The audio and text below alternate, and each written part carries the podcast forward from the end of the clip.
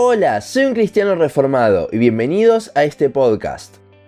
Gálatas 5 versículos 22 y 23 es quizás uno de los versículos más conocidos de la Biblia. Allí vemos los frutos del Espíritu en la vida del cristiano. Sin embargo, el final de los versículos que dice contra tales cosas no hay ley muchas veces pasa desapercibido. Por eso hoy analizaremos un poco más a qué se refiere esto.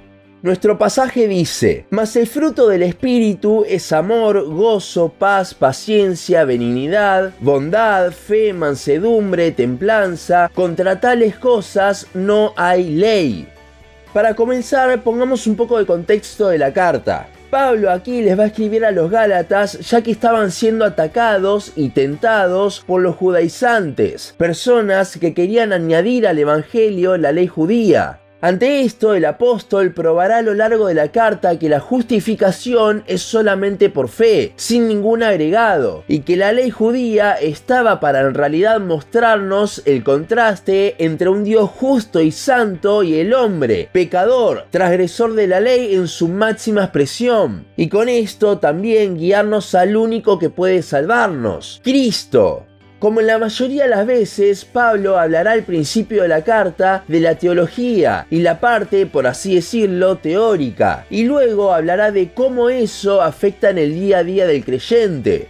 Llegando al pasaje de hoy ya estamos dentro de la parte práctica, por lo que lo que veremos hoy hay que interpretarlo de acuerdo al contexto y lo que el apóstol ya mencionó, lo cual hablamos de forma resumida antes.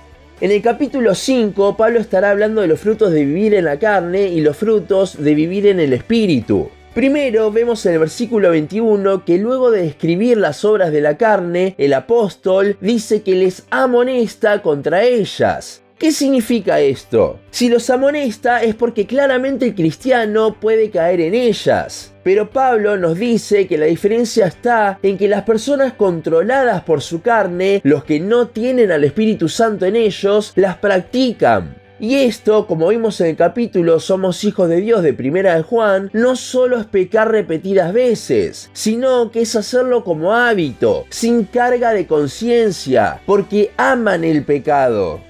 En contraste con esas obras, un cristiano tendrá los frutos del Espíritu también en su vida. Y allí es cuando viene el pasaje de hoy. Primero, antes de llegar al tema del todo, me parece bueno decir algunas consideraciones sobre los frutos del Espíritu. Primero, vemos que los frutos son más bien actitudes que obras, como muchos piensan. Y es que en realidad los que distingue al cristiano no son las obras que él hace, sino lo que hay detrás de las mismas, lo que hay en su corazón. Segundo, vemos que muchos de los frutos del Espíritu son también atributos de Dios. Y estos están dentro de los que se llaman atributos comunicables. Es decir, aquellos que el Señor nos puede dar. Obviamente no al mismo nivel suyo.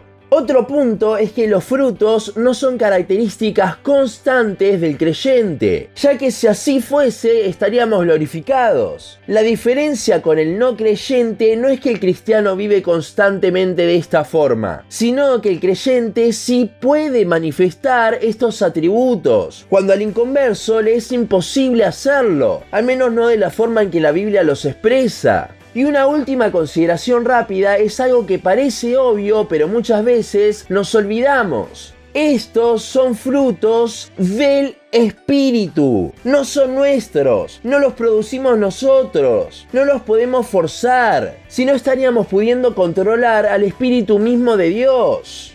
Con esto último que mencionamos es que llegamos a la frase de hoy, contra tales cosas no hay ley. Si hacemos una lectura rápida, podemos llegar a pensar que esto se refiere a que la ley no está en contra de los frutos del espíritu, pero esto no tendría mucho sentido. Para dar un poco más de luz, leamos lo que nos dice el comentario de Calvino al respecto. Cito, algunos entienden que estas palabras significan simplemente que la ley no se dirige contra las buenas obras, pero el significado real de Pablo es más profundo y menos obvio. Es decir, que donde reina el espíritu, la ley ya no tiene dominio alguno. Moldeando nuestros corazones a su propia justicia, el Señor nos libra de la severidad de la ley, de modo que nuestra relación con Él no está regulada por su pacto, ni nuestras conciencias sujetas a su sentencia de condenación. Sin embargo, la ley continúa enseñando y exhortando, y así realiza su propio oficio, pero nuestra sujeción a ella es retirada por el espíritu de adopción. Así ridiculiza a los falsos apóstoles, quienes, mientras imponían la sujeción a la ley, no estaban menos ansiosos por librarse de su yugo. Pablo nos dice que la única forma en la que esto se puede lograr es cuando el Espíritu de Dios obtiene el dominio, de lo cual llegamos a la conclusión de que no tenían la debida consideración por la justicia espiritual.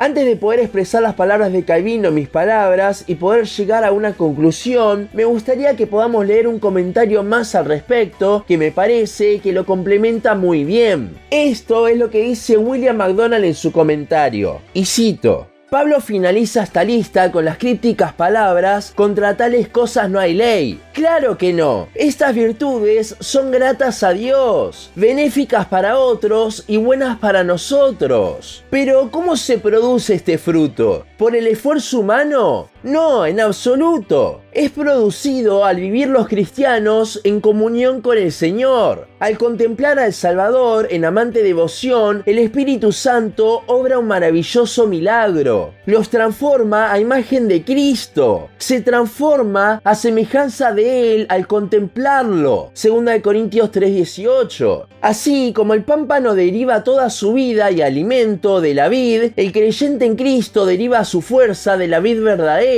y así es capaz de vivir una vida lleno de fruto de Dios.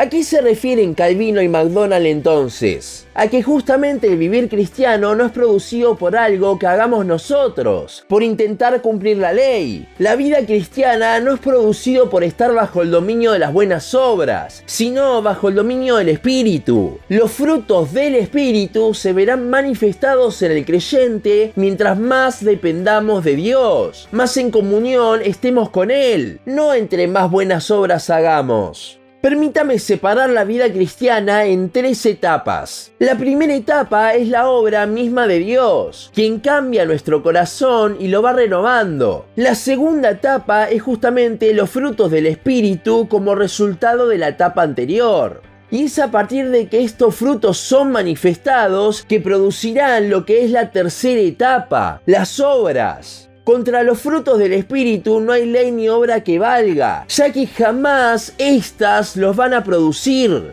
Si hay algo que Pablo quiere dejar bien en claro en el libro de Gálatas, es la inutilidad de la ley en cuestiones de salvación. Y si recordamos Romanos 8, la santificación es considerada por Dios parte del proceso de la salvación ya no estamos bajo la ley, sino bajo la influencia de nuestra nueva relación con nuestro Dios, cuyo espíritu obra en nosotros. Para producir los frutos del Espíritu y para producir después de eso buenas obras, no hay ley que valga, no hay obra que valga, porque las mismas son el desenlace, son las consecuencias del obrar de Dios en nosotros que crea frutos y luego de eso se ve reflejado en las obras. Muchas veces queremos ir directamente a la tercera etapa y colaborar nosotros, pero no vemos que Dios es el que está produciendo nosotros la santificación. Eso lleva a que en la vida del cristiano hayan frutos de amor, gozo, paz, paciencia, venidad, etc. Y eso finalmente llevará a que se vea reflejado en buenas obras. No nos saltemos pasos, porque no hay ley que valga. Concentrémonos en lo que realmente importa, Dios, nuestra relación con Él. Hasta aquí nuestro podcast de hoy. Seguinos en Instagram, Facebook, YouTube y Spotify. En todas nos encontrás como un cristiano reformado. También seguinos en uncristianoreformado.blogspot.com para leer el resto de nuestros blogs. Nos vemos en la siguiente ocasión.